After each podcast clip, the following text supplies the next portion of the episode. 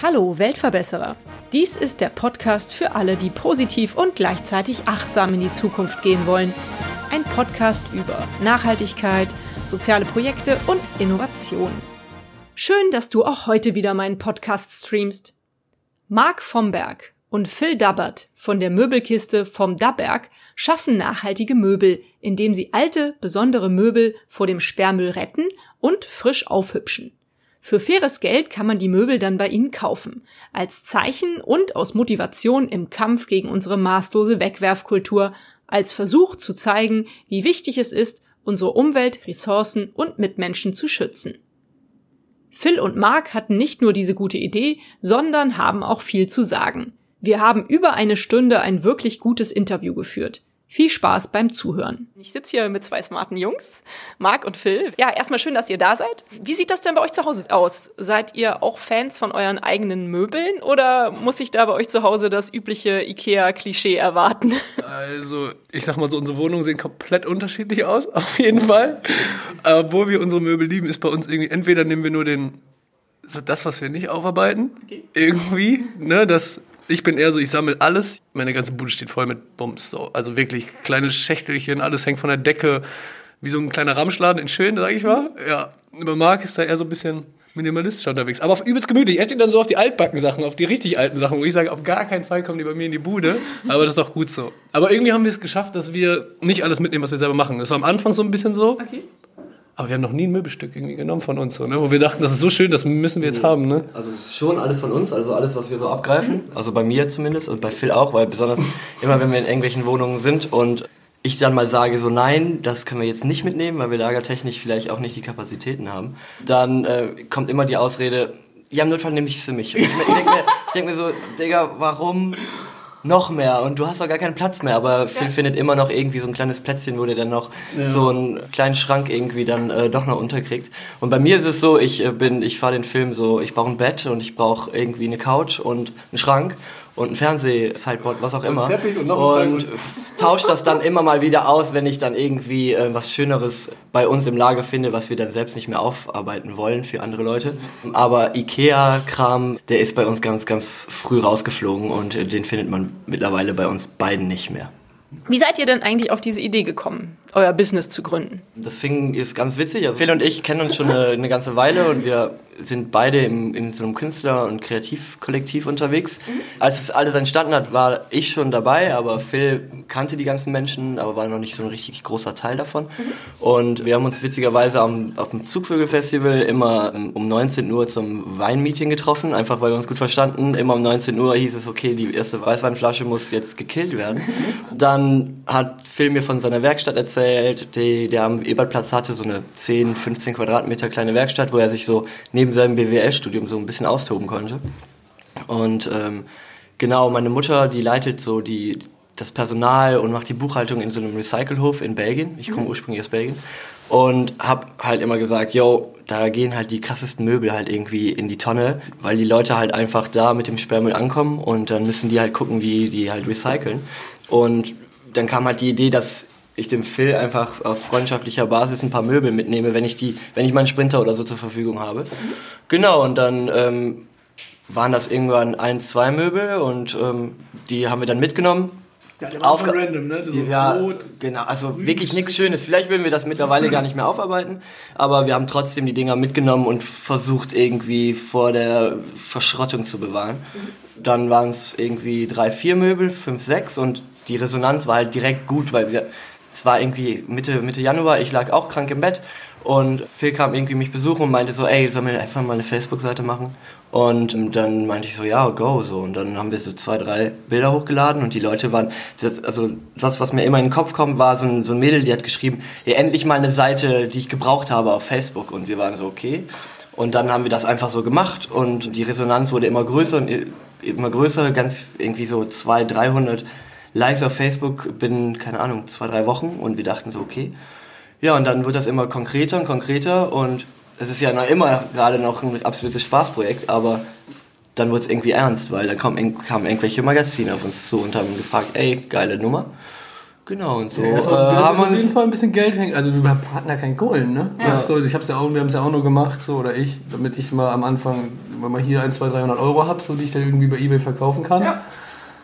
Und wie das so ein richtig typisches Beispiel, wie das einfach von klein irgendwie ein bisschen größer wird. So, Ja. ne? Das ist eigentlich wie ganz schön zu sehen. Einfach. Ne? Man fängt an, macht was, es baut sich irgendwie aufeinander auf, es kommt natürlich auch gut an, aber uns, vor allem uns, befriedigt das, kann man das so sagen. Also komplett. Ne?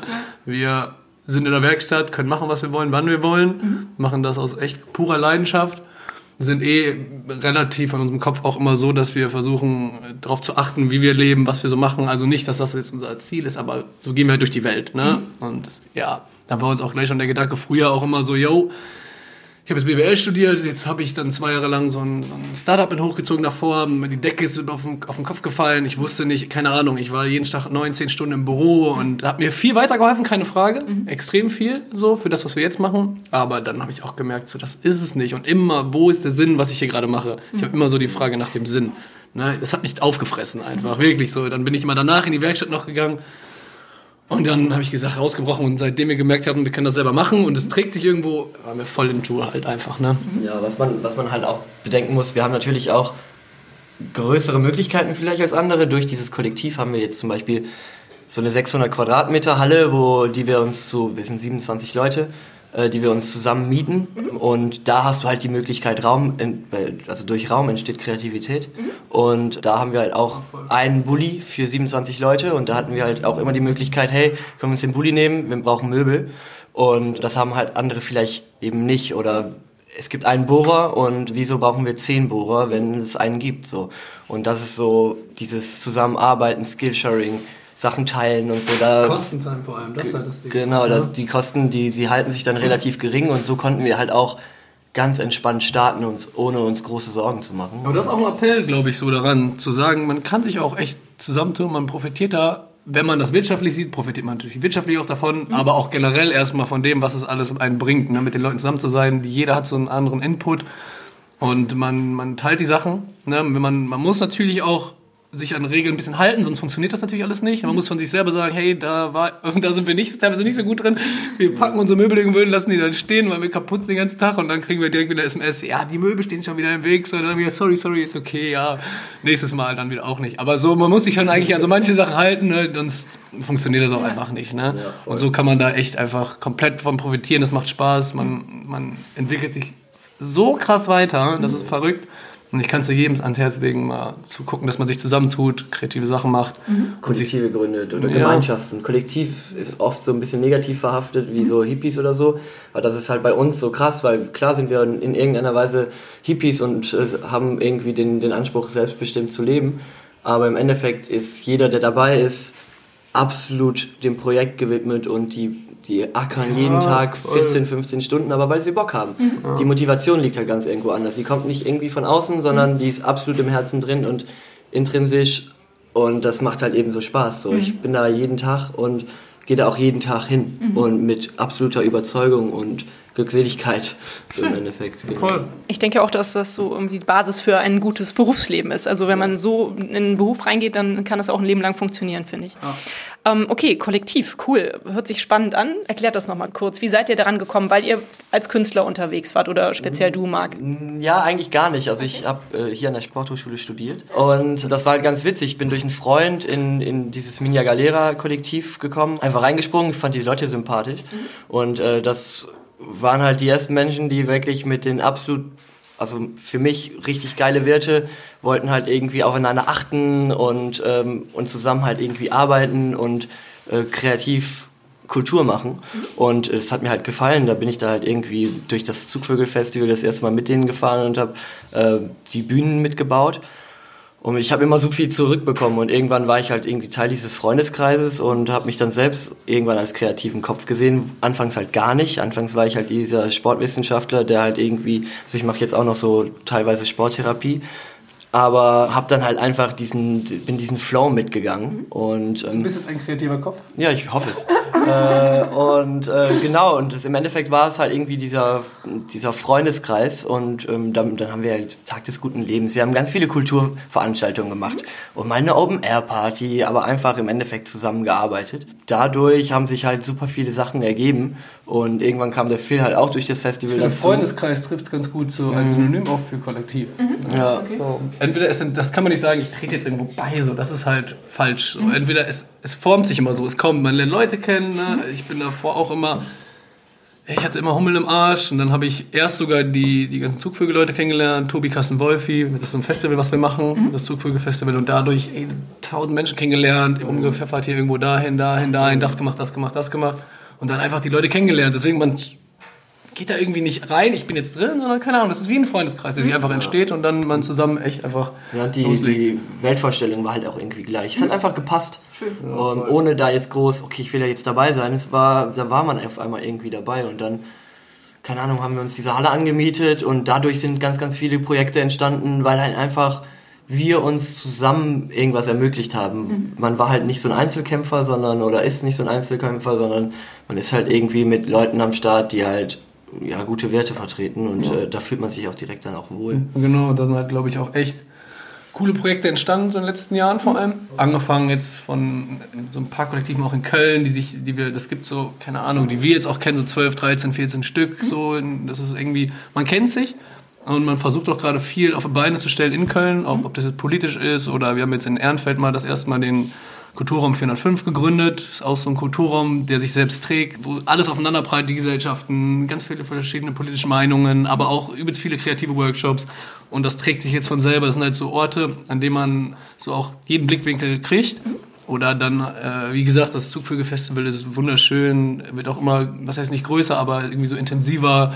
Dann gerade politisch kämpfen wir super viel, auch für Freiräume. Mit äh, Klug ist jetzt so ein Verein, der gegründet wurde. Oder die von Jack in, ja, Ende Gelände, oder die von Jack in the Box und Jack Hu halt, die, die, da passiert gerade irgendwie auch in der Stadt super viel. Die Leute connecten, das ist halt Ja, wichtig. Das verbindet so. sich halt langsam alles und das ist halt eben so schön. So, so langsam kommt besonders unsere Generation jetzt so auf den Trichter, hey, es läuft nicht alles so rosig, wie es halt irgendwie läuft, aber halt nicht mit dieser Anti-Haltung, sondern Problemlösung.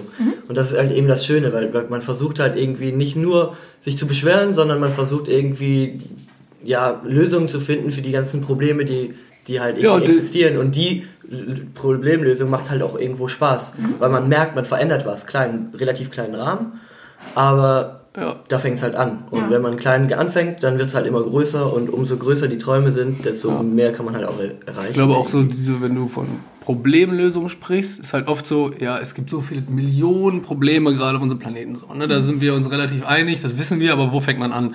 Und ich glaube, was am meisten gerade so wächst, ist so, dass, das merke ich persönlich extrem, so dieses Miteinander. Man hört sich zu, gerade in diesen ganzen Sachen, die wir machen oder so. Die Leute kommen und es geht einfach schon so ums Hier und Jetzt und vor allem über diese Menschlichkeit gerade so. Die Leute denken nach, man redet, man tauscht sich aus, man nimmt einen anderen ernst und ich glaube, darauf baut auch alles irgendwie auf. Wenn man sich selber irgendwie schätzt und den anderen schätzt und zuhört, was hat er für eine Meinung, was haben wir für eine Meinung und dieses Zwischenmenschliche nicht mehr so kalt ist, wie es so voll oft ist, so irgendwie in unserer Gesellschaft. Darauf baut ja irgendwie alles auf, darauf bauen Interessen auf, darauf bauen Freundschaften auf. Und wenn man mit diesem gleichen Lebensstil irgendwie den vermittelt, ne, nicht jetzt, ich mag die CDU, ich mag die SPD, schön und gut, ne, ich mag die Linke oder was auch immer, aber so diesen Lebensmodus, den man fährt, ne, wie man zueinander ist, das ist, glaube ich, das Wichtigste, dass man das irgendwie so breit tritt so. Und das passiert gerade, glaube ich, ganz gut so. Sehr, sehr schöne Einstellung, finde ich. Toll. Um nochmal auf eure, euer Schaffen zurückzukommen. Könnt ihr denn jetzt mittlerweile davon leben? Und müsst ihr dann jetzt irgendwie auch so weitere Steps machen, dass ihr sagt, wir gründen jetzt eine GBR, GmbH? Ich kenne mich da auch zu wenig mit aus. Ist das schon soweit? Ja, also nein. ja, ist halt wirklich so. Also es ist so, äh, Maki hatte noch ein, wir haben machen das jetzt genau seit einem Jahr, Ja. ne, so Geburtstag ungefähr. Ja, super. Ja, cool, ja. ja. Da müsst ihr feiern. Ja, so ein Weinchen um 19 Uhr vielleicht. Im Laden. Im Laden, stimmt. Naja, und ähm, wir haben das angefangen. Ich hatte dann noch mein, na gut, ich habe sogar Arbeitslosengeld 1 bekommen, deswegen konnte ich da von Anfang an richtig reinbuttern. Marc hatte dann noch einen Nebenjob und dann konnten wir immer noch nicht davon leben. Dann war ich, habe im Bus gelebt, aber mit meiner Freundin einfach und ja, Marc hatte immer noch deinen Nebenjob und dann jetzt so langsam, ich schaffe das gerade so um den Runden zu kommen, ist aber auch noch knapp so, ne? Aber wir haben gesagt, wir wollen kein Geld investieren im Sinne von, wir wollen keinen Kredit aufnehmen, wir wollen, dass es organisch irgendwie wächst, wo wir auch, wir sind da 100, 120 Stunden in der Woche sind wir am Ackern so, aber das ist ja nicht richtig Arbeit, aber das ist einfach, ne, das machen wir. Und so langsam, ja, schon. Es bleibt nicht viel hängen, weil wir unser, das Wichtigste ist einfach, dass wir jetzt nicht irgendwie versuchen, die Preise anzuheben, um irgendwie noch Geld rauszuschlagen. Mhm. Dann versuchen wir lieber irgendwen einzustellen, dass wir noch mehr Möbel machen und so preiswert, so fair zu verkaufen, wie wir es machen. Das ist ganz, ganz wichtig. Und ich glaube, ja, wir haben jetzt ein Stipendium bekommen, ein Gründerstipendium. Mega schön, haben uns echt auch den Arsch für aufgerissen auf gut Deutsch. Und ja, jetzt kann Marc seinen Job kündigen für dieses Jahr. Ja. Und dann können wir beide Vollzeit rein. Jetzt können wir das erste Jahr jetzt mal echt Vollzeit beide, ohne diese, und das ist halt auch so ein Punkt, ohne diese Finanzängste. So, mhm. Das ist halt immer so, dass mit Finanzängsten, du musst jetzt 800 Euro im Monat kriegen, um die Bude zu zahlen und ein bisschen essen. Wenn du das nicht hast, das habe ich, das ist verrückt, das ist vielleicht witzig auch gerade kurz zu sagen. Nach meinem Job, als ich, als ich gekündigt wurde, weil unser Unternehmen insolvenz gegangen, äh, insolvent gegangen ist, habe ich Arbeitslosengeld 1 bekommen. Und in dem Jahr habe ich musste ich ja nicht arbeiten, das Geld zu kriegen. Ich habe so viel gemacht wie noch nie. Und so, es ist verrückt, so, ja. so viel kreative Sachen wie noch nie. Ich habe so viel auf die Beine gestellt, für mich persönlich. Ja. Ne, und das hat mir auch wieder gezeigt, so, das ist verrückt. Wenn man diese Ängste und diese, diesen Zwang nicht hat, so viel Geld zu verdienen, um überhaupt über Runden zu kommen, mhm. da passiert extrem viel im Kopf. Und ja. das ist hoffentlich für uns dieses Jahr so, dass wir jetzt echt Vollzeit einsteigen können. Mhm ja, diese Existenzangst kenne ich wohl als Freiberufler auch. Ja. Und bei mir ist halt immer das Rezept, man muss eine eiserne Reserve irgendwo auf, auf Kante liegen haben. Die ja. muss man irgendwie immer ja. versuchen zu sichern und dann kann man auch mal zwei, drei Monate ohne ähm, das ist auch nicht Auftrag überleben. die Eltern so einen hinten mal auf dem, ja. Hintergeben sagen, hey, du musst ein bisschen aufpassen so. Ne? Du kannst nicht aus der Tasche leben, das geht zwar gut, aber wenn irgendwas passiert, tüdelü. Ja, das ne? ist richtig. Nun hast du eben erzählt, Marc, dass ihr am Anfang die Möbel bei deiner Mutter vom Recyclinghof geholt habt. Mhm, genau. Ist das immer noch euer Hauptort, an dem ihr die Möbel einsammelt oder wo holt ihr die Möbel her? Eigentlich gar nicht. Also klar ruft Mama mich noch oft an und sagt so, hey, ich habe da so eine Vitrine und so und ich äh, behalte, äh, also ich äh, save euch die jetzt irgendwie. Aber ähm, im Endeffekt ist es halt immer damit verbunden, dass wir nach Belgien fahren. Klar, ich komme aus Eupen, also. Und es gibt ähm, immer belgische Baguettes. Und es gibt dann immer, Mama holt dann immer belgische Baguettes und so, das ist immer ganz nice. Aber ähm, das ist halt eben damit verbunden, dass man halt irgendwie eine Stunde dahin fährt und eine Stunde eben zurück. Und dann hat man halt eben nur diesen Transporter, den man füllen kann und dann ist halt Sense. Und wir haben halt das Privileg, sage ich jetzt mal, durch diese ganzen Zeitungsartikel oder auch jetzt diese, diese Beiträge das ist bei ein der. Privileg, wir haben dafür echt geackert, klar, das ist. Ne? Klar, aber es ist ja schon mittlerweile so ein Privileg, dass ja, die Leute auf uns zukommen und uns Sachen anbieten und sagen, hey, ich habe euch gesehen, ich will die Sachen unbedingt nicht verschrotten. Können die da was mitmachen? Klar können wir nicht alles annehmen, weil wir lagertechnisch natürlich auch nur zu zweit sind oder halt auch nicht die größten finanziellen Kapazitäten haben.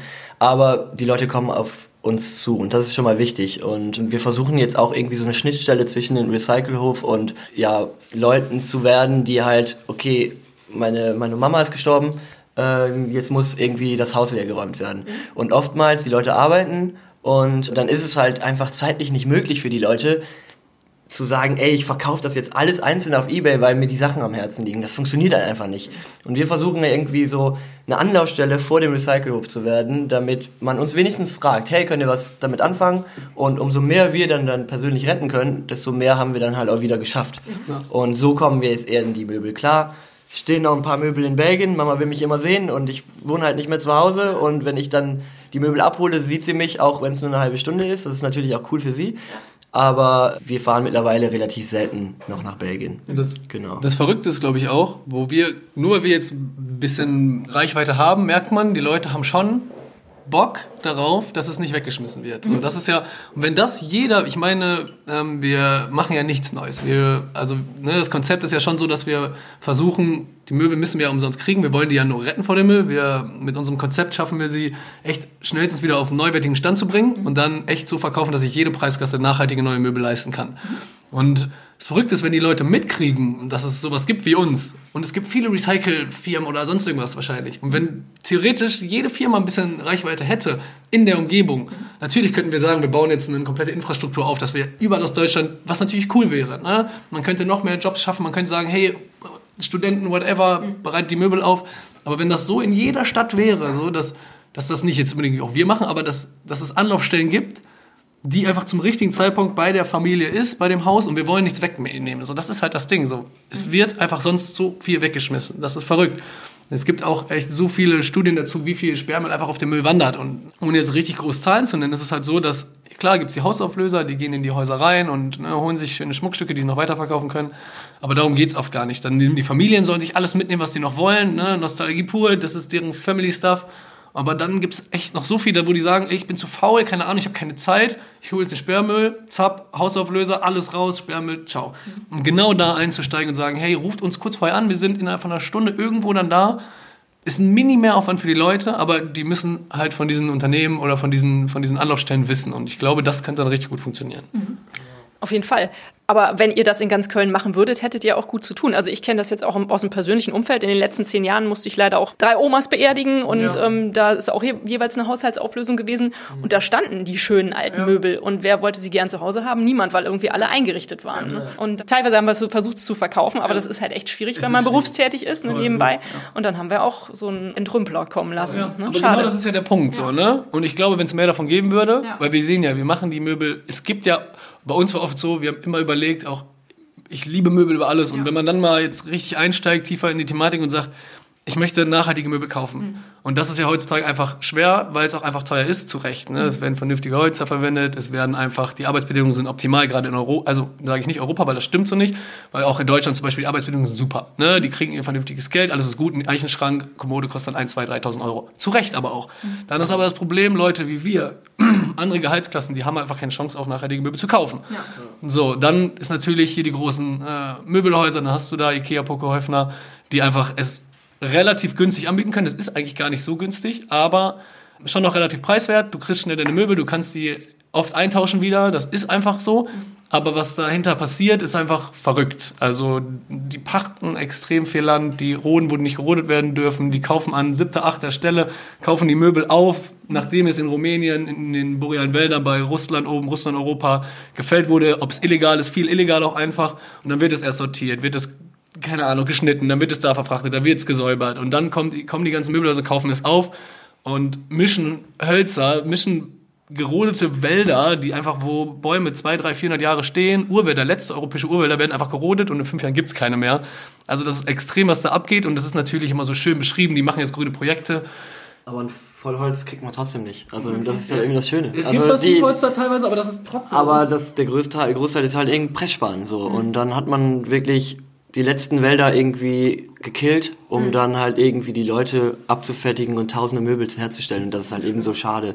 Und wir versuchen halt eben von diesem Luxus gut wegzukommen, mhm. weil diese ganzen Vintage-Stores, die halt irgendwie, die, die existieren ja, deswegen meinte Phil ja auch, wir haben das Rad nicht neu erfunden, aber wir versuchen halt eben die Möbel als ja, günstige, gute, neuwertige Möbel halt zu verkaufen und nicht als Luxusgut. Mhm. Und wenn die dann mal ein bisschen altbackener aussehen, versuchen wir die halt mit unserem Charme halt irgendwie so zu machen, dass sie für uns wieder modern aussehen. Ja. Wir wollen die Vintage Stores damit nicht schlecht reden, also im Gegenteil, die machen voll die coole Arbeit, mhm. aber wir fahren einfach ein anderes Konzept. So, mhm. die haben natürlich dann auch ein Konzept, das passt alles mega gut zusammen, das ist wunderschön, das ist dann auch mehr so Designrichtung. Mhm. Da kann ich es verstehen, da kostet auch mal ein vernünftiger Vintage-Schrank oder irgendein cooler alter, keine Ahnung, Medizinball ein bisschen Geld. Ich verstehe das Konzept voll, es ist ein schönes Konzept auch, aber so ist einfach nicht unser. Ja. So, das hat nichts damit zu tun, dass es jetzt überteuert ist bei denen, das ist einfach ein anderes Konzept. Mhm. Genau. Wir finden einfach, diese nachhaltigen Möbel sollten für jedermann äh, erschwinglich sein.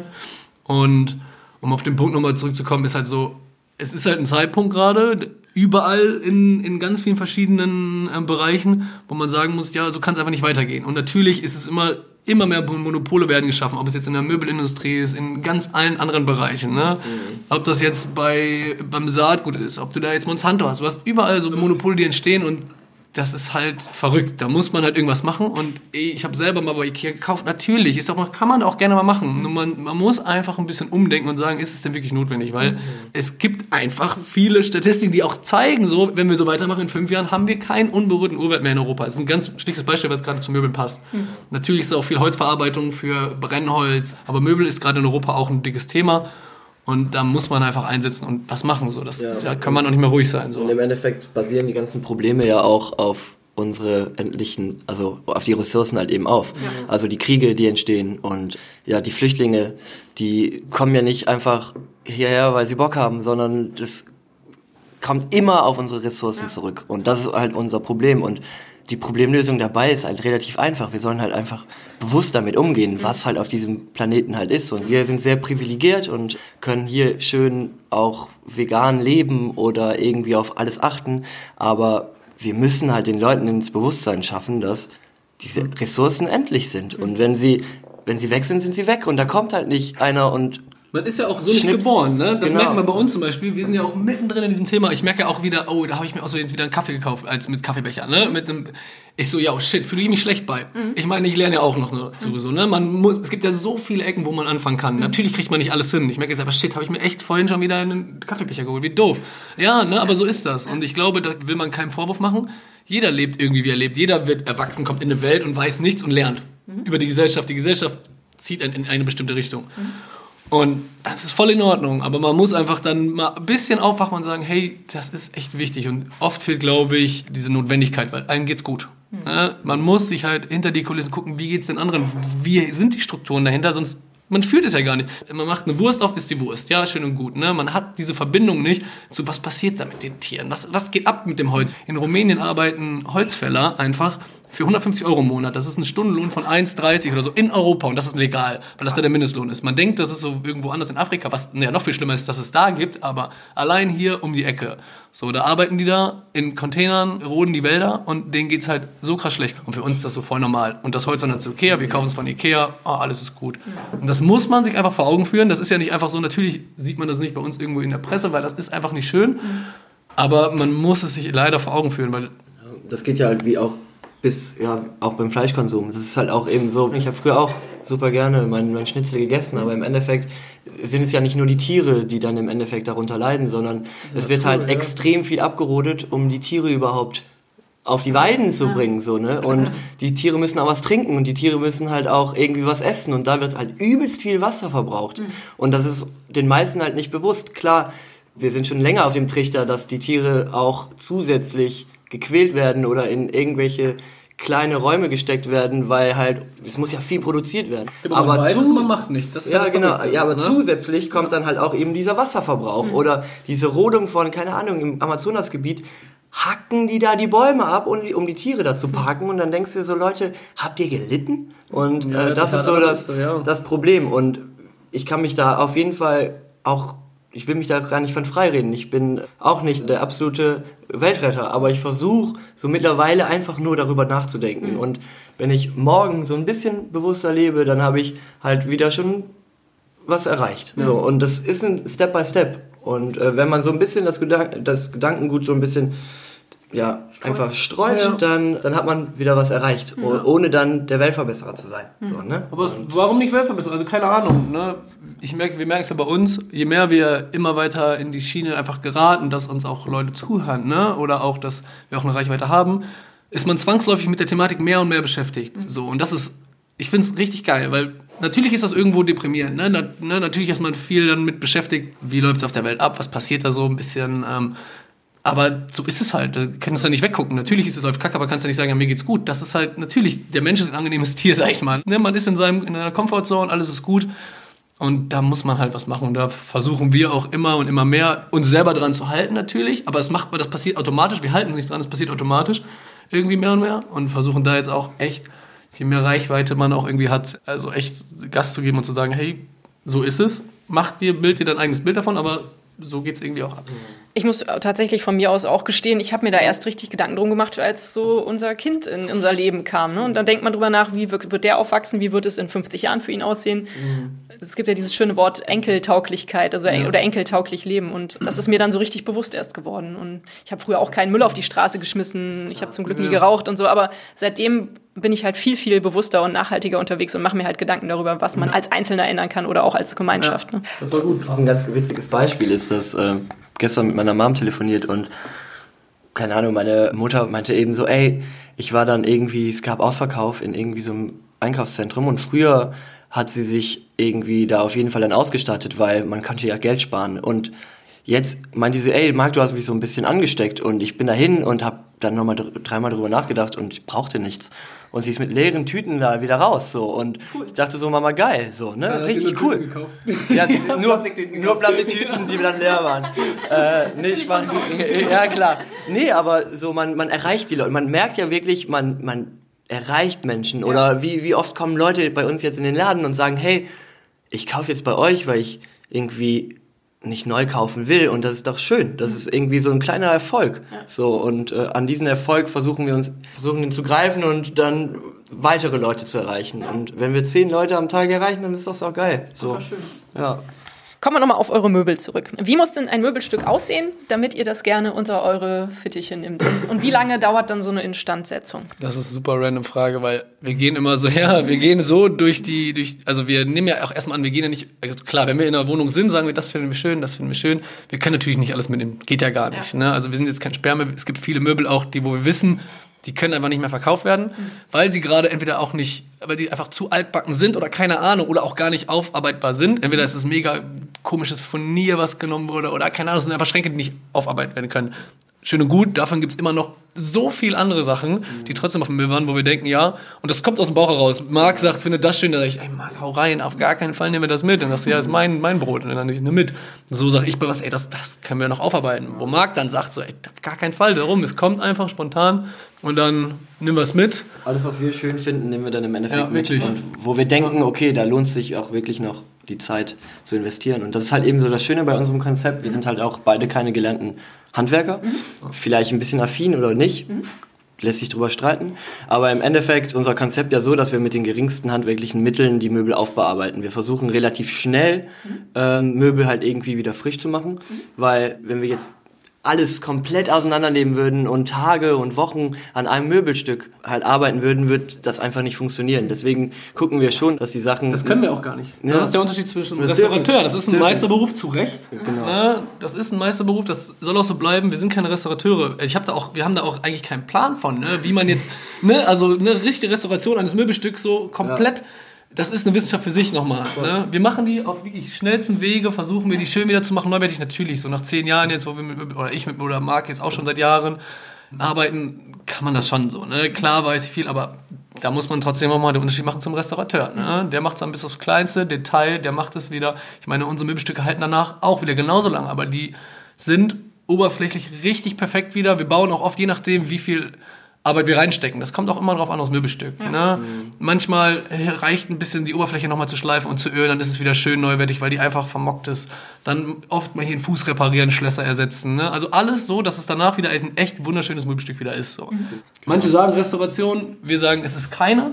Es ist keine Ahnung, das kann man sehen, wie man möchte. So. Wir, wir machen halt keine Auftragsarbeit. Das dürfen wir auch nicht. Wir sagen jetzt nicht, hey, die Leute können zu uns kommen und sagen, hey, ich habe das und das, kannst du das aufarbeiten? Sagen wir, hey, nein, das dürfen wir nicht.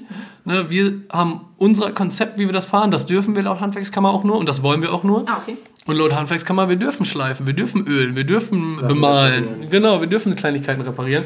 Und das machen wir auch nur. Ne? Genau. Und das zeigt echt, die Möbelstücke brauchen aber auch teilweise gar nicht mehr. Wenn jetzt zum Beispiel ich jemanden kenne, der gerade eine Wohnung ausräumt und der hat da interessante Möbel stehen, was sage ich dem? Er soll Fotos machen und die, die euch schicken und genau. euch fragen, ob so das für euch interessant ist oder wie ist der Ablauf am besten für euch? So ungefähr. Also wir haben halt E-Mail, Instagram, Facebook, ja. was auch immer, Website. Also da können die Leute auf jeden Fall uns anfragen und meistens brauchen wir halt einfach die Bilder, weil die Zeit halt einfach noch gar nicht da ist. Überall einfach hinfahren und sagen, hey, guck mal, was wir da haben und ist das was für euch? Hm.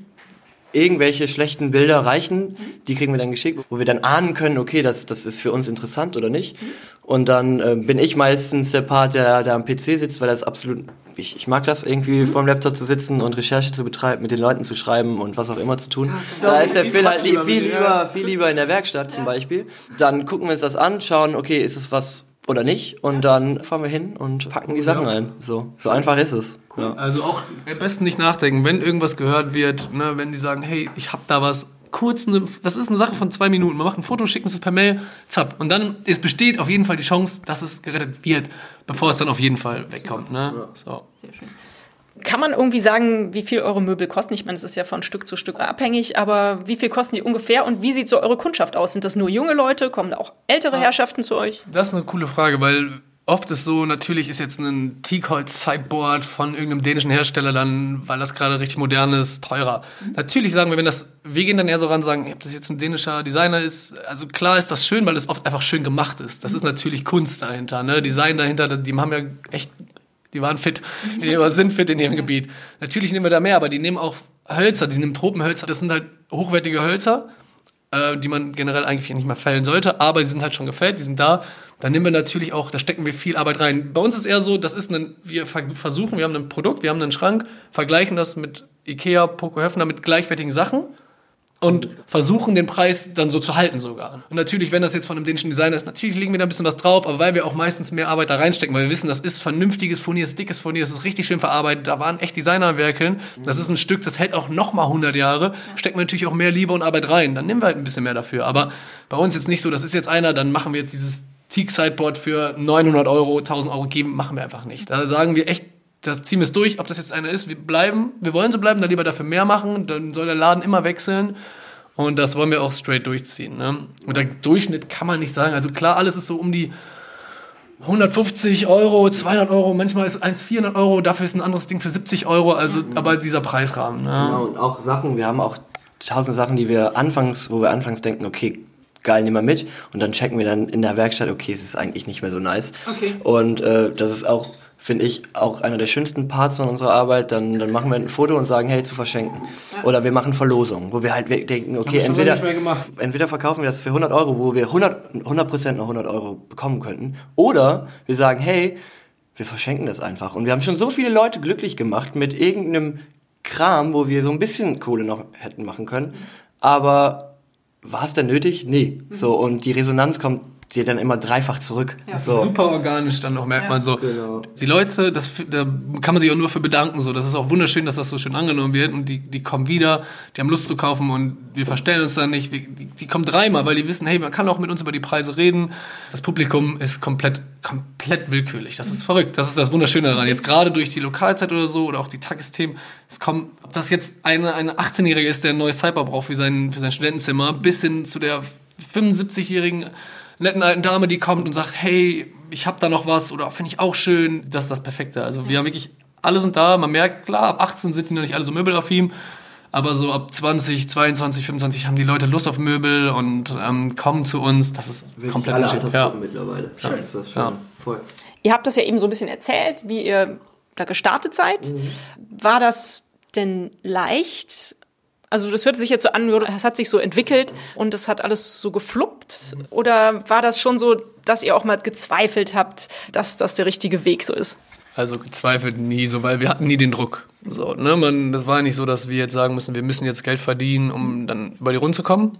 Also irgendwie ja schon, aber in dem Moment war es einfach so, wir haben es gemacht, weil das auch irgendwie dann, wir konnten mit unseren Leuten zusammenhängen, wir konnten einfach anfangen und das war nie so, dass da irgendwie so ein richtig krasser Druck war. Nee, ne? Haben wir nie. Also im Endeffekt gibt es das Ganze ja erst ein Jahr ja. und Offiziell sogar erst ne, sogar acht Monate. So ja, genau. Monate. Natürlich macht man nicht, okay, man hat so eine Idee und äh, meldet direkt eine Firma an, weil wir sind eine GBR. Aber es hat sich halt immer richtig angefühlt. Und ich hatte das Glück, ich mache, wie gesagt, noch, ich arbeite mit psychisch kranken Jugendlichen und mache so Sporttherapie und äh, irgendwelche Sportangebote für die.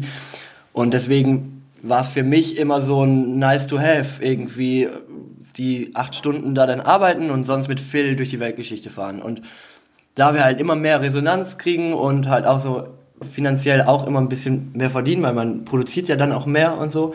Aber gezweifelt habe ich daran noch nie und durch dieses Projekt haben sich jetzt so viele Möglichkeiten ergeben. Wir sind gerade sogar dabei, diese vielleicht sogar mit psychisch kranken Leuten Möbel zu bearbeiten, weil unsere Arbeit ist ja nicht schwer.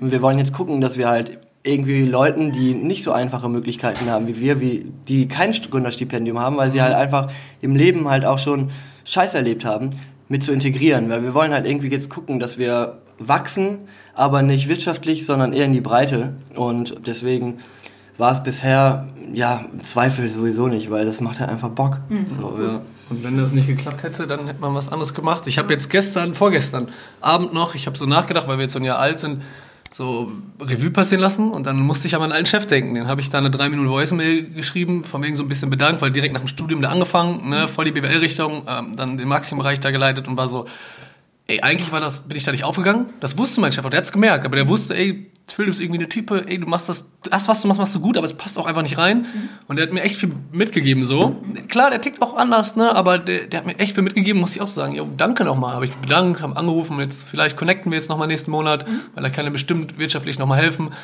Und so ist es einfach jetzt gewachsen ein bisschen und hoffentlich können wir irgendwann davon leben, weil noch bleibt nicht so viel hängen. Mhm. Und, äh, ja. Wie ist denn dieses Gründerstipendium zustande gekommen? Ist da, wo kommt das her und, und wie seid ihr auf die Idee gekommen? Das ist ein Gründerstipendium NRW. Ach, das okay. ist, ähm, äh, ich glaube, das ist vom Staat finanziert. Ja. Und ist wie so ein Pitch. Ne? Man bewirbt sich darauf. Es ist, geht bei dem Gründerstipendium darum, dass die Idee gefördert werden soll. Mhm. So, sprich, wenn du als Student zum Beispiel eine Idee hast und sagst, ey, ich möchte da mehr Arbeit reinstecken, aber ich kann es aktuell nicht, weil ich muss dann nach meinem Studium oder auch ohne Studium, ich muss arbeiten da habe ich nur super wenig Zeit für die Idee und dann bewirbst du dich sozusagen mit der Idee. Du bewirbst dich mit der Idee und dann sagt die Jury im ersten Fall, ja komm, wir laden dich ein, weil wir die Idee spannend finden. Dann wirst du eingeladen, dann hast du da fünf, sechs, je nachdem, Leute da sitzen, denen du das Projekt vorstellst. Da ist dann wer von der Handwerkskammer, da ist dann wer von der Handelskammer, da ist dann alle möglichen, alle möglichen Leute. Innovation, genau. irgendwas und auch jüngere Leute auch in der Jury. Ja. Und, und dann, dann stellst du dein Projekt vor. Und so. da wir, wir, wir sind auch beide zwei Jungs, die gerne labern so, ne? Und äh, ja. das äh, zeichnet uns, glaube ich, auch immer aus. Und wir kriegen auch oft gesagt, dass die Richtigen sich irgendwie gefunden haben, weil. Die Klappe halten sollen. Äh, genau, und dann sind wir dahin, auch ohne Erwartung. Wir sind, keine Ahnung, wir haben uns klar mit einem Businessplan darauf vorbereitet. Ähm, ich habe das, das Glück, den Phil dabei zu haben, der auch das wirklich, ich habe das auch im Studium gehabt, aber nicht so intensiv wie zum Beispiel Phil. Und dann haben wir uns wirklich ordentlich dahingesetzt und haben versucht, das Konzept auch so aufzuschreiben, wie wir es halt auch tun. Und dann sind wir hin und haben einfach ohne Druck angefangen zu erzählen und es im Endeffekt jetzt auch erhalten. Mhm. Das Geld ist noch nicht da, aber es, ist, es, es kommt hoffentlich bald.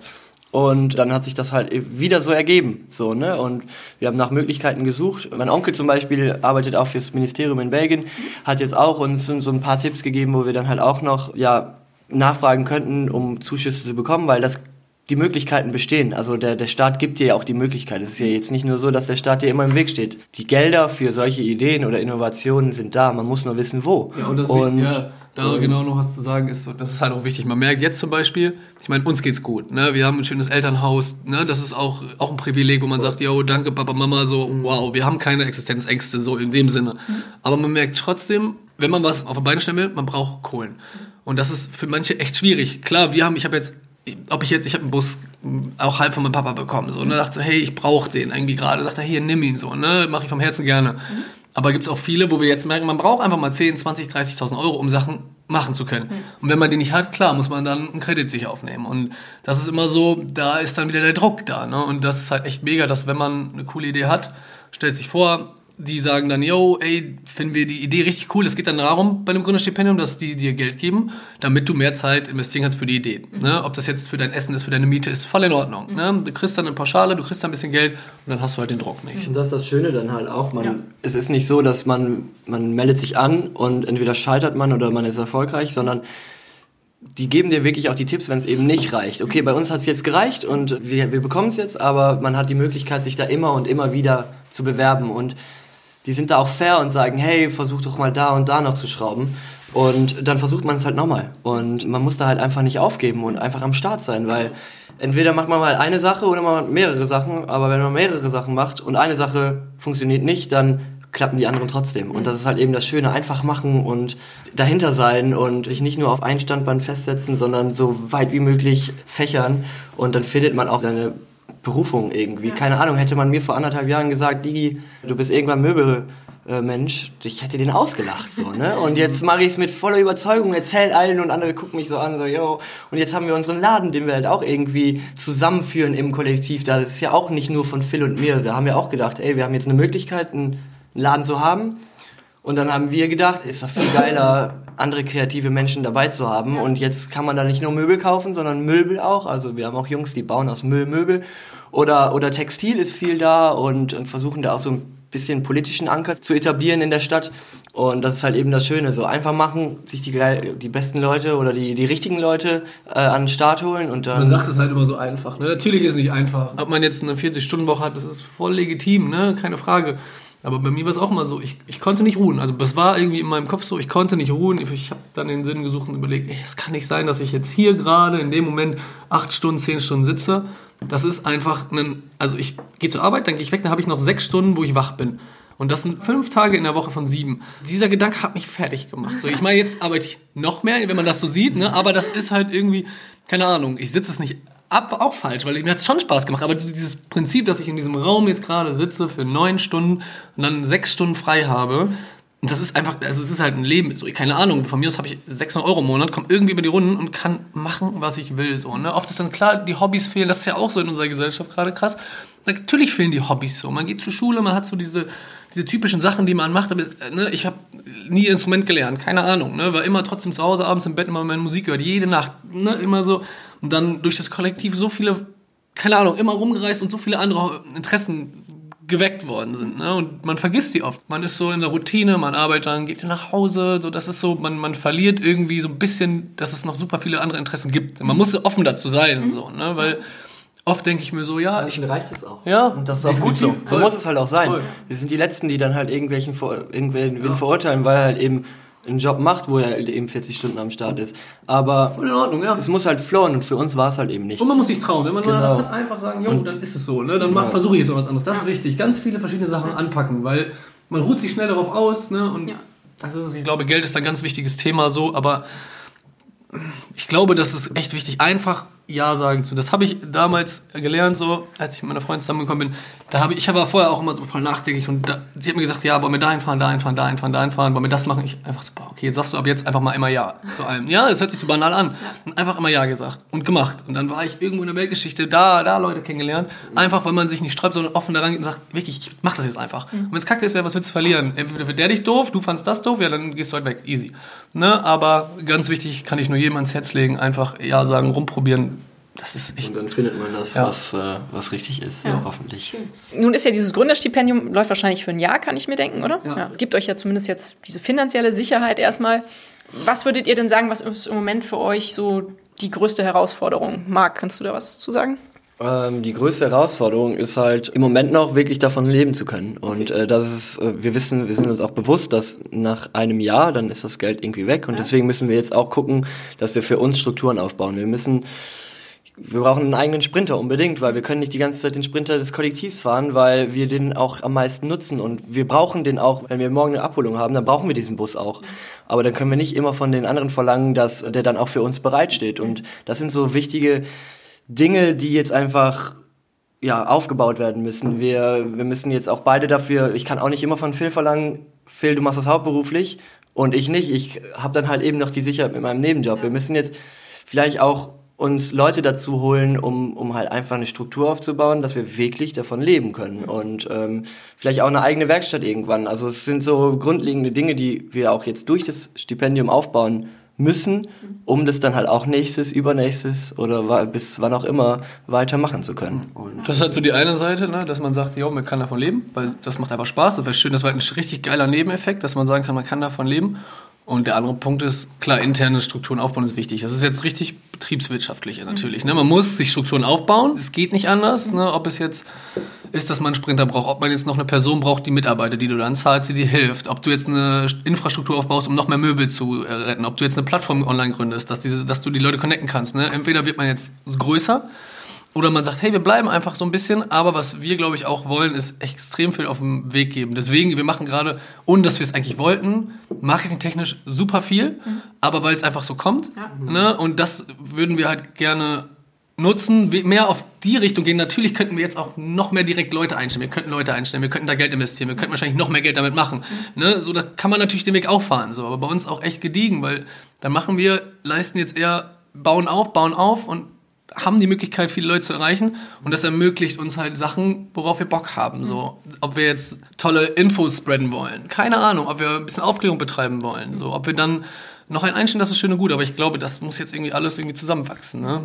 Habt ihr da manchmal Angst, dass ihr von diesem schönen, äh, ich nenne es jetzt mal den Hippie-Status, den ihr gerade vielleicht noch so ein bisschen habt, ja? Also ihr, arbeitet in diesem Kollektiv und seid ganz frei und leicht unterwegs, äh, dass ihr davon dann in dieses voll strukturierte Manager, Anzug, Krawatte jetzt nicht, aber so Ja, in, die, in diese Richtung abdriftet, also weil es halt immer größer wird und man muss Ja. dann ja Strukturen schaffen. Ist Ja. das eine Angst, die man hat? Ja, die ist auf jeden Fall da, aber ich glaube, wir sind auch so reflektiert genug, um zu sehen, dass wir das nur machen, wenn es sich richtig anfühlt. Und wenn ich irgendwann mit Anzug und Schlips rumlaufen würde, würde es sich nicht mehr richtig anfühlen. Und wir versuchen auch oft darüber zu reden. Wir sind sehr im großen Kontakt mit den ganzen Menschen, die das irgendwie auch unterstützen und äh, die irgendwie die Welle dann bei, beifahren.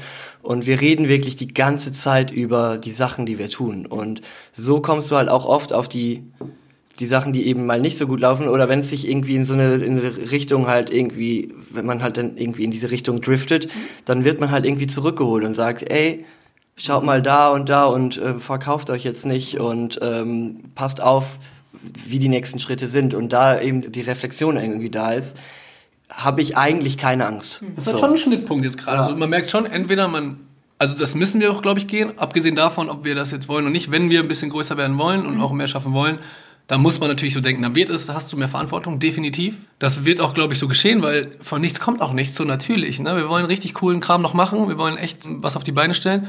Und da wird es auf jeden Fall in diesem Jahr auch noch extrem viel Arbeit sein und auch sagen, hey, da verpflichtet man sich zu Sachen, da hat man weniger Freizeit, aber es ist ja irgendwo eine Freizeit. Da müssen wir auf jeden Fall, das Jahr wird spannend, da wird auch bestimmt mal geclasht, sagen, hey, das ist jetzt zu viel. Ich, ich verfalle auch gerne in den Modus, dass ich gar nicht mehr aufhören kann zu arbeiten dann, dass ich sage, ja, dann holt man zurück und irgendwann merke ich, ich bin da echt 15 Stunden drin, ich will noch mehr Möbel machen, aber einfach nur, weil, keine Ahnung, ich will gerade, dass es wächst so ein bisschen alles. Da werden wir auf jeden Fall jetzt nochmal an unsere Grenzen gehen irgendwie. Aber ich glaube, das ist halt auch so, wenn man was aufbauen will, die erste Zeit ist mega anstrengend. Ne? In den ersten Jahren da musst du Sachen aufbauen, da arbeitest du so viel wie noch nie. Es ist einfach so. Und ich glaube, wenn das irgendwann mal aufgebaut ist, die Strukturen stehen, dann ne, kann man wieder runterfahren. Aber jetzt müssen wir auf jeden Fall auch mal irgendwo durch, wo wir sagen, ja, jetzt sind wir halt mal halbes Jahr Knockout und buttern da rein. Ne? Zusätzlich zu dieser Möbelkistengeschichte ist es halt eben so, dass wir halt auch wirklich in diesem Kollektiv irgendwie am Start sind und im Endeffekt ist das das Projekt mhm. und nicht unsere Möbelkiste. Ja, so. Und voll da haben wir halt irgendwie das Privileg, dass wir Leute haben, die sich mit einem Kodex auseinandersetzen. Da haben wir gar keine Zeit für, aber die Leute gibt's und das ist eben das Schöne. Dann sind die halt eben nicht in der Werkstatt gerade, aber die sitzen dann am Rechner und überlegen sich, ey, wie kann man das alles mit einem sozialen Hintergrund mhm. untermauern, dass es sich immer richtig anfühlt. Und dann können wir darauf zurückgreifen und sagen, hey, stimmt gerade unsere Idee mit diesem Kodex überein? Oder ähm, welche Bank man nutzt ja. oder welche E-Mail-Verteiler man nutzt. Tristan Kamper, Gruß ja. an dich. Gruß an Christian. Aber das sind halt irgendwie die, das, das Schöne bei unserer Struktur gerade, dass wir Leute da haben, die sich irgendwie mit dem Gedankengut auch noch befassen. Mhm. Und dann hat man irgendwie, dann ist man selbst dieser Macher. Mhm. Und man kann sich dann das nochmal durchlesen. Ich saß gestern und habe uns, wir haben gerade diese Minifaktur-Internetseite äh, so langsam an den Start bekommen. Der heißt Minifaktur. Und dann lese ich das erste Mal, was die Menschen von uns so schreiben. Und dann denke ich mir so, ja, okay, das muss alles erstmal jetzt nicht wirtschaftlich sein, sondern erstmal ja. sich richtig anfühlen ja. und mit ähm, ja, sozialen Grundbausteinen halt untermauert werden. Und das ist halt eben schön. Und ja. dann äh, kann ich dann nochmal im Phil sagen, ey, ist es gerade alles so richtig, was wir tun? Und dann kann man da ja wieder auch wieder schrauben. Aber so, wollen wir zum Beispiel auch zurückgeben, gerade an die ganzen Leute. Das ist uns auch mega wichtig. Das geht manchmal verloren, wenn man gerade so in seinem Film ist, Möbelkistenfilm, sage ich mal. Mhm.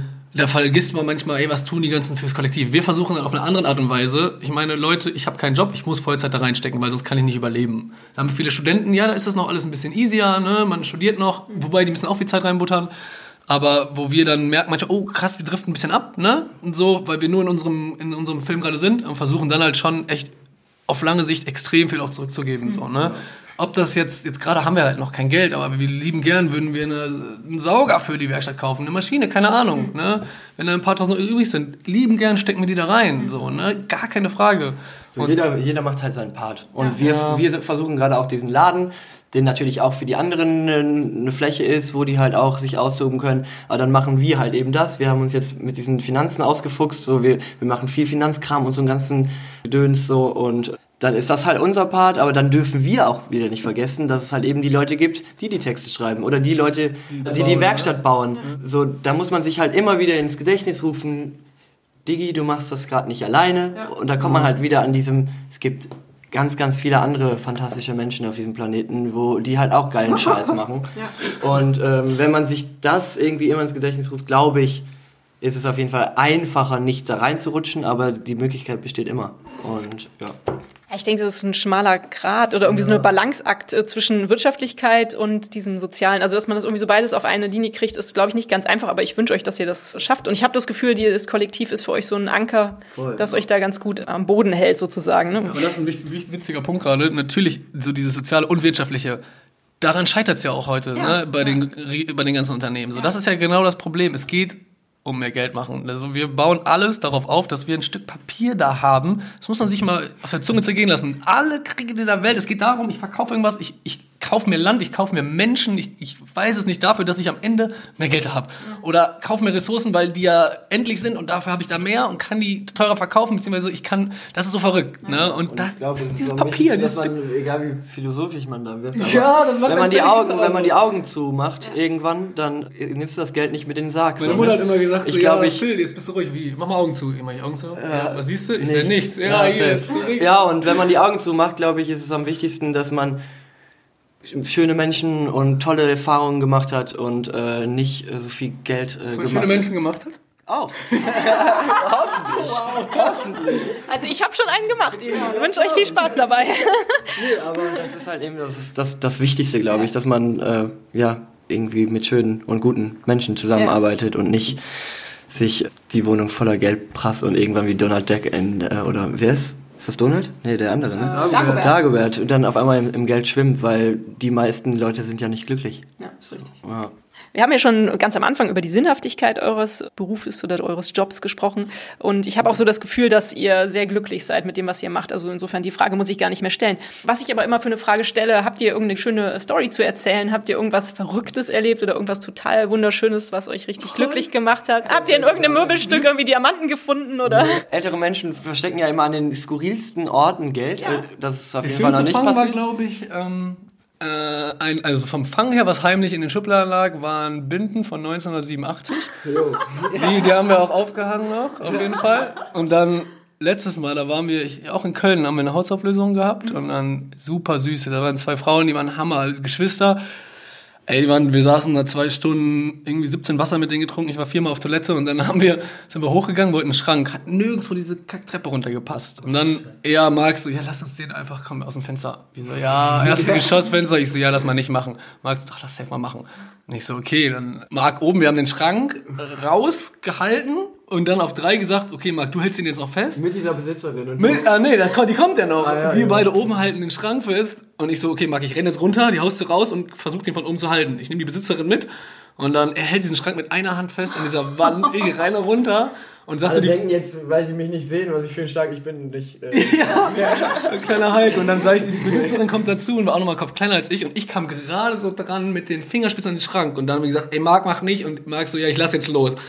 Oh Gott, ich hatte so, ich hatte so einen Schweißausbruch. Dann ist der Schrank runtergeknallt. Aber sie hat den noch irgendwie so verkrüppelt gefangen. Und ich auch kam dann noch dran. Und ich dachte, ey, jetzt haben wir echt dickes Problem. Aber den Schrank und was haben wir gestern verkauft. Juhu. Ja, stimmt. Was auch so witzig ist, ist halt, man, wir arbeiten ja wirklich mit den, ähm, mit den privatesten Dingen des Menschen zusammen. Also wir bearbeiten Sachen, wo Leute einfach irgendwelche Erinnerungen dran haben. Und das ist halt eben halt auch so ein Fall. Wir sind schon zu Wohnungen, Häusern gefahren, wo wir hingefahren sind und Sachen angeboten bekommen haben und auf einmal steht so eine ältere Frau vor dir und fängt an zu weinen, weil die das Ding nicht loslassen kann. Und dann sind wir aber, wir wollen, wir wollen einfach nichts wegnehmen. So. Und dann haben wir gesagt, wir nehmen das jetzt nicht mit. Überleg dir das nochmal und wenn du es abgeben möchtest, dann meldest du dich nochmal.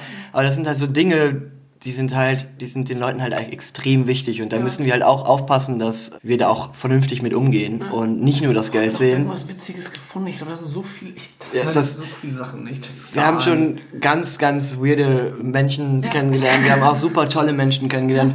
Und wir sind jeden Tag irgendwie bei den Leuten zu Hause und sehen ganz, ganz viele unterschiedliche Wohnungen und so.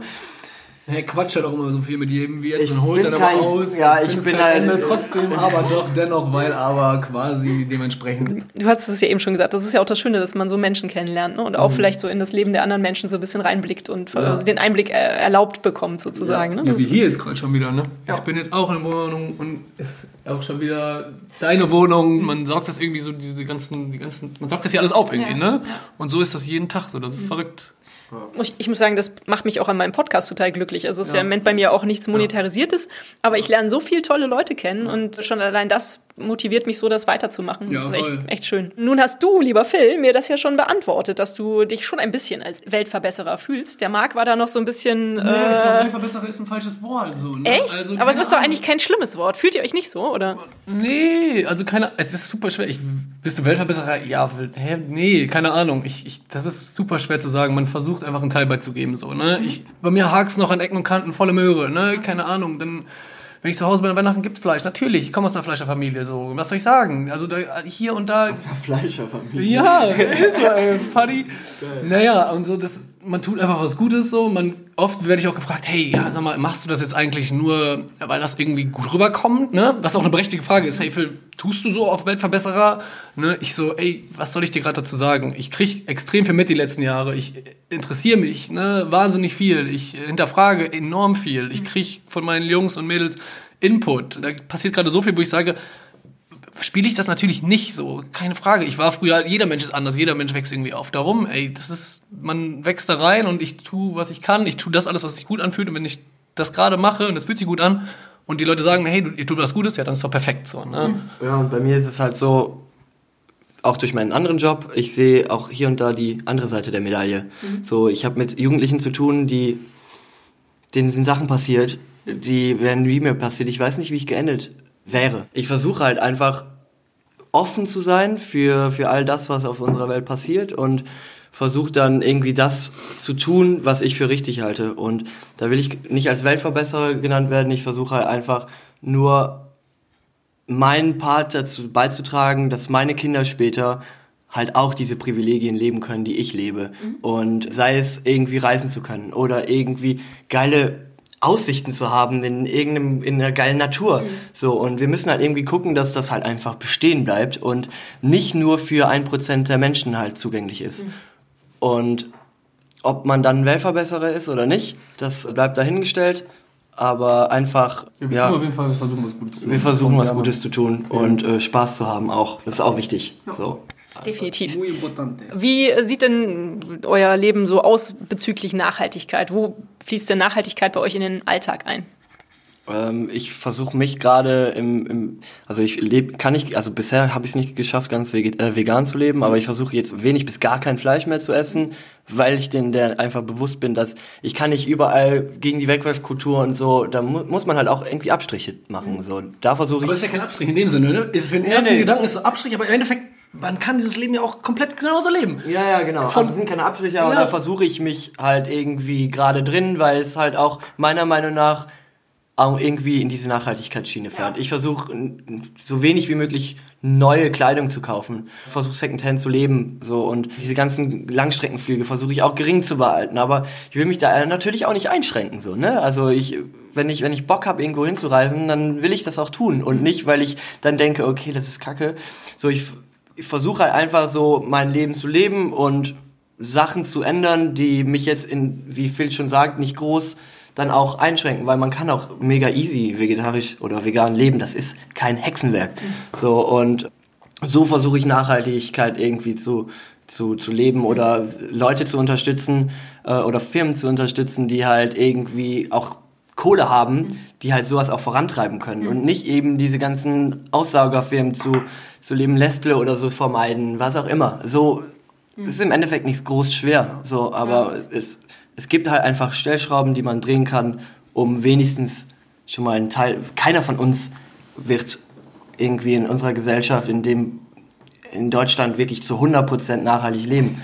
Das, das funktioniert einfach ja, nicht, ja. aber es gibt so einfache Dinge, die man verändern kann. Und so versuche ich mich da einfach. Was du, was wir halt auch, was du auch indirekt einfach leistest, ist, wir, ob das jetzt mit Möbel anfängt ja. ne, oder ähm, irgendwo anders hinwandert, ey, das für mich ist die, das größte, die größte Nachhaltigkeit, so den, den Lebensmodus, den man, den man fährt, zu verbreiten, die Freude, die man hat, zu verbreiten. Man organisiert extrem viel, man gibt seine gute Laune an andere weiter, man spricht über Sachen, man, man kreiert Sachen, die dann wieder andere Sachen kreieren, dann sitzt man zusammen und guckt eine riesen Doku über wo unsere Samen herkommen, alle. Das ist so ein banales Beispiel so. Keine Ahnung, man verbreitet einfach dieses Lebensgefühl, was man hat, an die Leute. Das machen wir gerade extrem mit den ganzen Sachen, die wir veranstalten oder sowas. Und das ist so für mich dass das Fleischessen ist oder nicht, natürlich, ich passe da mega auf. Ne? Ich will keine Kaffee, da gibt es Millionen Sachen, die ich jetzt, ne, ja. Sachen könnte, die ich mache oder auch nicht mache. Oftmals erwischt man sich ja auch ja, äh, so und hat man gar nicht darüber nachgedacht. Aber ja. man muss halt immer offen. Wenn man es merkt, ist schon mal gut. Genau, man muss erstmal, ich finde halt Akzeptanz eines der wichtigsten Dinge, die es gibt. Man muss alles akzeptieren und ich würde niemals damit anfangen zu sagen, ey, so wir hier auf den Tisch klopfen und sagen, ey, das ist nicht geil. Ja. Aber ich muss halt gucken, dass ich auch offen bin, auch für Kritik. Ja. So, ne? Weil oftmals wissen es andere auch besser als du. Und wenn man aber offen ist, ja. dann kann man das auch irgendwann so annehmen. Aber wenn man irgendwie nicht offen ist, dann ja. kann man auch nicht nachhaltiger werden. So ich finde das, das Thema Menschlichkeit extrem, ja. extrem ja. wichtig dabei. So, ey, klar, es gibt ganz viele Stellschrauben, aber diese Menschlichkeit, yo, ey, habt gute Laune, verbreite positiv, mach, ey, keine Ahnung, das ist so wichtig. Ja, ne? versuchen so geben, vor allem mal geben und nehmen, so Kosten zu leben, ja, weil, Alter. keine Ahnung, für unsere Hose arbeiten irgendwelche Kids in Orten, wo ich mir denke, so, fuck, aber kriege ich jetzt, also ich werde die, ich werde die die Kids dann irgendwie nicht in, in fernen Ländern ähm, irgendwie ablösen, nur weil ich die Hose nicht mehr kaufe. Aber umso mehr man irgendwie spreadet, desto na nachhaltigeren Effekt hat das. Ja. So, genau. Eine schwierige Frage, eine schwierige Antwort. Ist ja. ne? Alles gut, alles in Ordnung. Ihr habt ja schon gesagt, man findet euch überall im Internet. Was muss man eingeben für ein Suchwort, damit man euch findet? Also am besten Möbelkiste vom Daberg. Und witzigerweise habe ich das jetzt gegoogelt, Möbelretter. Durch die, den, den ARD-Beitrag sind wir bei Möbelretter relativ ja oben. Das ist ganz witzig, aber wie gesagt, Möbelkiste vom Daberg, da denke ich, äh, kann man uns nicht verfehlen. So. Und wo findet man den Laden, wenn man in euren Laden kommen möchte? Äh, wir sind in der Neusser Straße, am Ebertplatz direkt, Neusser Straße 8. Mhm. Da im Hinterhof haben wir jetzt auch so, so ein cooles Schild und so endlich an der Straße. Und da findet man den Phil und mich, aber auch äh, die ganzen anderen coolen Leute von uns. Mhm. Und da, Miniafaktur, kann genau, man das sagen, dass man checkt, was ist? Miniafaktur, ja. immer samstags, weil wir auch gerade die ja. Kapazitäten nicht haben, öfter offen zu haben als, als eben samstags von 10 bis 18 Uhr. Ja, Unter Minia Galera findet man unserem Kollektiv mhm. und genau so äh, kriegt man immer den Phil und den Mark irgendwie Kann am Start. Am Ende einfach noch sagen, dass wir sozusagen versuchen, alles, was wir in der Woche produzieren, nicht nur von der Möbelkiste, sondern alle, die bei uns im Kollektiv sind, so alles, was wir bauen, häkeln, whatever, stellen wir samstags aus von 10 mhm. bis 18 Uhr. Genau. Ja. Klasse. Habt ihr äh, euch schon mal dahingehend engagiert, dass ihr versucht, irgendwie Netzwerke in Deutschland irgendwie zu gründen mit anderen Möbelrettern, sage ich jetzt mal? Habt ihr da euch schon mal so ein bisschen die Fühler ausgestreckt und geguckt, gibt es da Leute in Berlin, gibt es da jemanden in Hamburg, München? Ich glaube, das ist auch so ein, ein klar nächster Step so, aber mhm. Ey, wenn man, was bringt uns das jetzt schon so weit die Fühler auszustrecken, wenn wir nicht mal hier lokal was richtig, ne? Also ja. wir sind ja gerade dabei, hier lokal sagen, hey, uns gibt es, mhm. ne? Natürlich, das kommt, glaube ich, von automatisch dann. Wenn man mhm. größer wird, die Leute nehmen einen wahr, man trifft sich irgendwo, man quatscht, man, man kann zusammen was aufstellen, aber jetzt, natürlich macht das jetzt gerade noch keinen Sinn. Ne? Und ich glaube, wir, wir arbeiten halt auch so ein bisschen danach, weil mein Papa zum Beispiel hat mich mal angerufen und meinte so, ey, ich habe das irgendwie an der Arbeit erzählt und da ist so ein Schreiner oder der war halt irgendwie ähm, früher Schreiner und meinte so, ey, das gehört von deinem Sohn, ich finde das, find das geil, ich mache das auch. Und da war mein Vater so, ja, jetzt will er das irgendwie kopieren und so. Und ich war so, Papa, das ist doch geil, Mann. Jetzt habe ich, hab ich doch jetzt wieder irgendeinen motiviert, wieder, wieder mehr zu machen oder halt eben auch Möbel zu retten. Und äh, ich denke, das kommt irgendwann so ein bisschen auf, selbst auf uns zu. Wie Phil schon sagt, wir müssen jetzt gucken, dass wir erstmal regional, lokal, ja, unsere Connections aufbauen. Da haben wir auch noch Gott weiß, äh, wie viel zu tun.